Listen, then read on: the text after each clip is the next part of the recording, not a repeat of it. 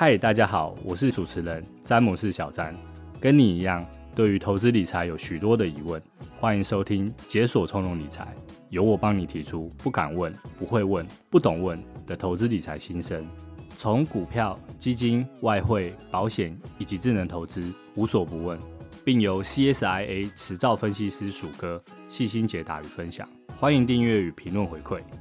在职场上、家庭中，我们都需要轻松透气的小时光。财富不只要自由，还要从容。透过经验分享与不同观点，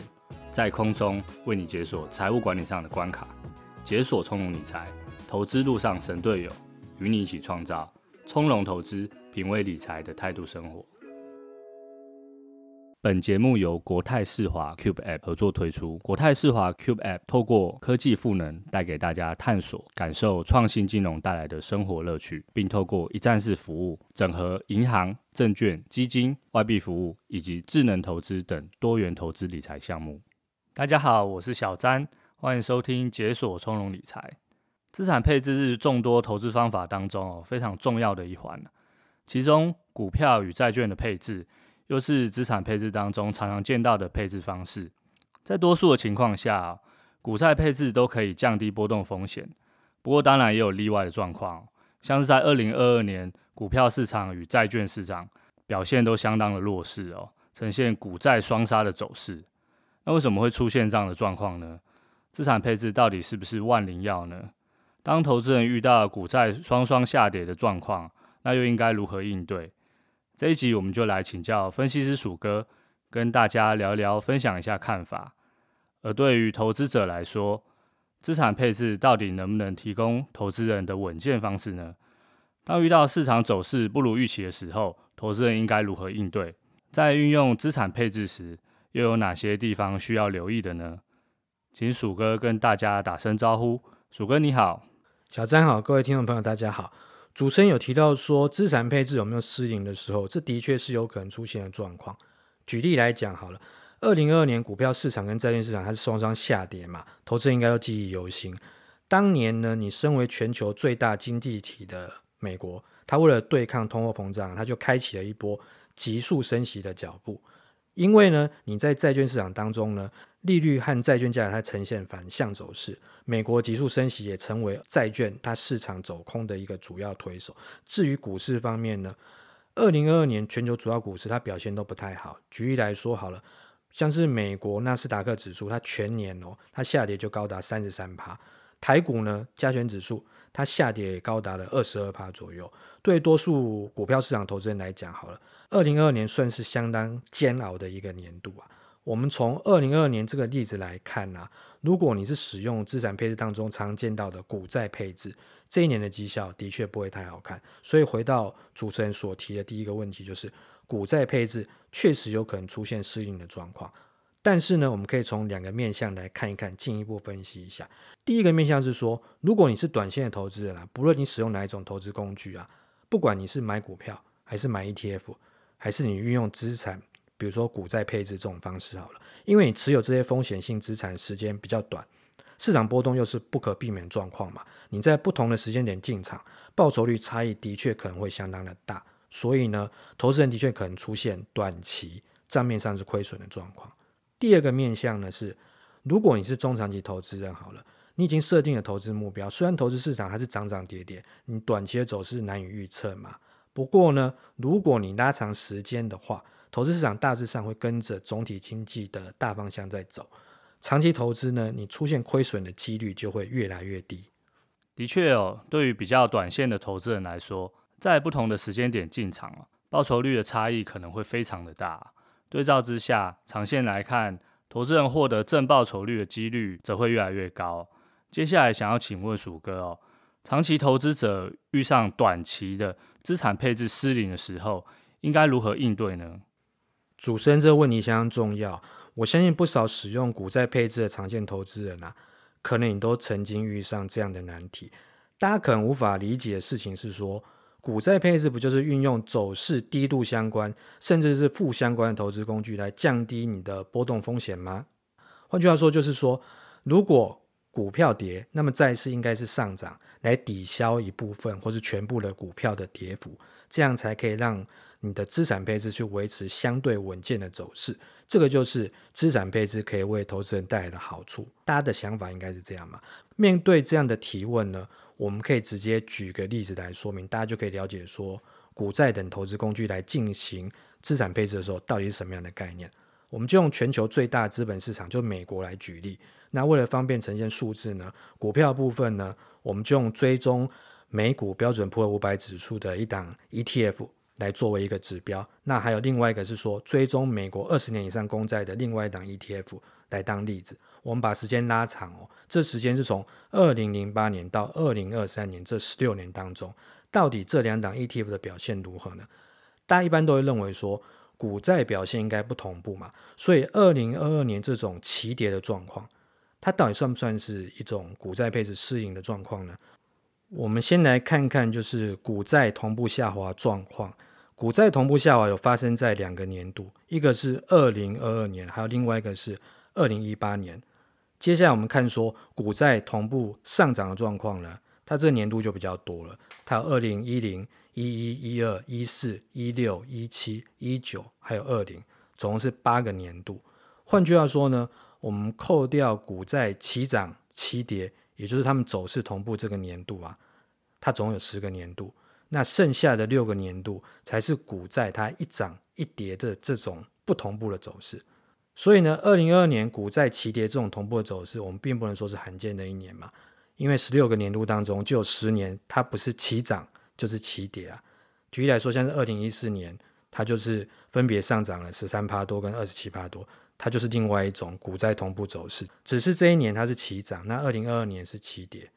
我们再进一步来看，如果是股债同步，但是两者的涨跌幅差距在十个百分点以内的年度，也就是说两者的表现差距是比较少的状况，它有几次呢？其实这种状况只发生在二零一零、一八跟二零这三个年度。这代表什么？这代表说，这十六个年度当中，只有三年它是走势同步、涨跌幅差距又比较小的年度。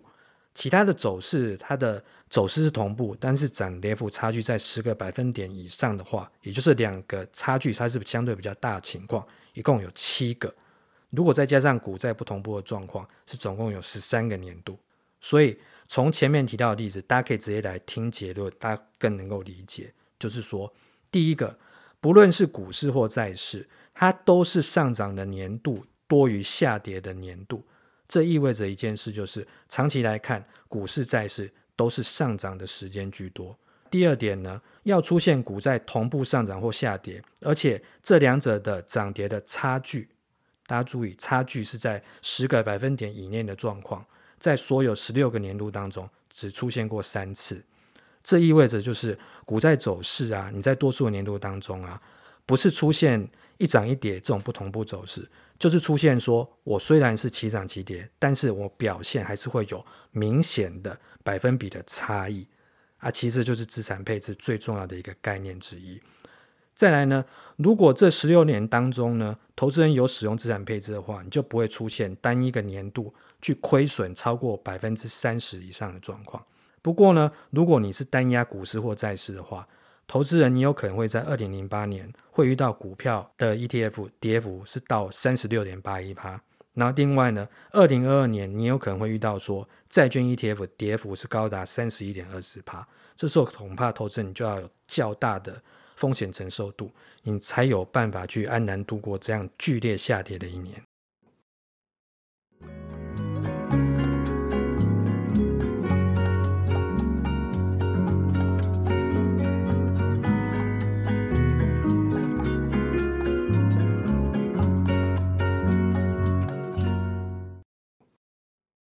鼠哥的说明很清楚哦，股债市场即使出现齐涨齐跌这类表现同步的状况，通常两者的表现也会有不小的涨跌幅百分比的差异。因为有差异，就会出现降低投资组合波动的效果。最后想要请教鼠哥哦，在进行股债等资产配置的时候，还有哪些地方应该留意呢？如果投资人你是用股债这些投资工具来进行资产配置，而且你是长期持有，用这样的方向来看的话，投资人如果希望在累积多年之后，你可以看到比较丰硕的投资果实，应该不是太难的事。我们可以直接举例说明，大家会比较清楚。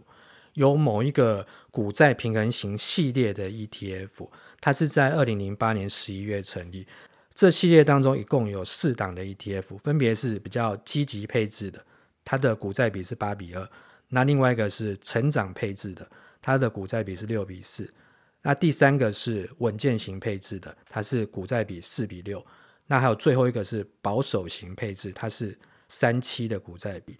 这几档 ETF 它有明确的股债的比例配置，而且它每半年都会进行再平衡，让股债的比例去回到原先的设定的这种比例。我们观察呢，这四档 ETF 它从二零一三年底到二零二三年底这十年期间的报酬率啊，从积极到保守，这四档报酬率分别为九十七趴多、七十六趴多、五十三趴多，还有将近四十三趴。从这边可以发现呢。你越积极取向的这种平衡型 ETF，十年期的报酬率它是越高。不过我们过去曾经多次提到说，预期报酬越高的投资工具啊，它的价格波动风险通常也会越大。换句话说，你想要取得更高的报酬，你就要承受更大风险的准备。投资人你可以依据自己的风险承受度来选择比较适合你自己的资产配置组合。总结来看好了，从上面例子我们可以看出来啊。不同股债配置比例的这种投资组合啊，它长期下来会有不同报酬表现嘛？当然，期间也会不同的价格波动风险。但是基本上来看，长期下来投资组合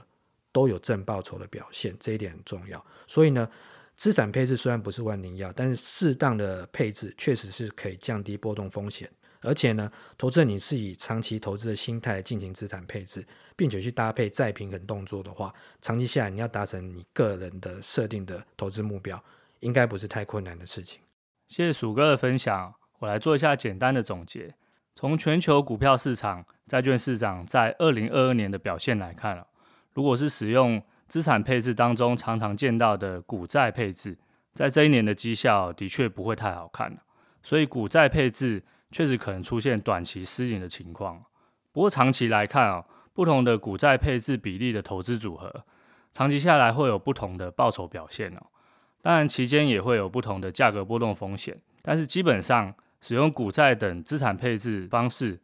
长期下来投资组合通常都会有正报酬的表现。此外，适当的投资资产配置确实是可以降低波动风险的投资方式。总结来看。投资人掌握资产配置、长期投资及再平衡等这几个重要的观念，长期投资的胜率应该会越高。要达成个人设定的投资目标，应该也不是件困难的事情。我们节目今天就进行到这边，谢谢鼠哥的分享。希望今天谈的资产配置相关内容，可以为大家带来一些投资观念上的帮助。也祝大家投资都能顺利成功。这里是解锁从容理财。我是小詹，我是鼠哥，我们下次见喽，拜拜，拜拜。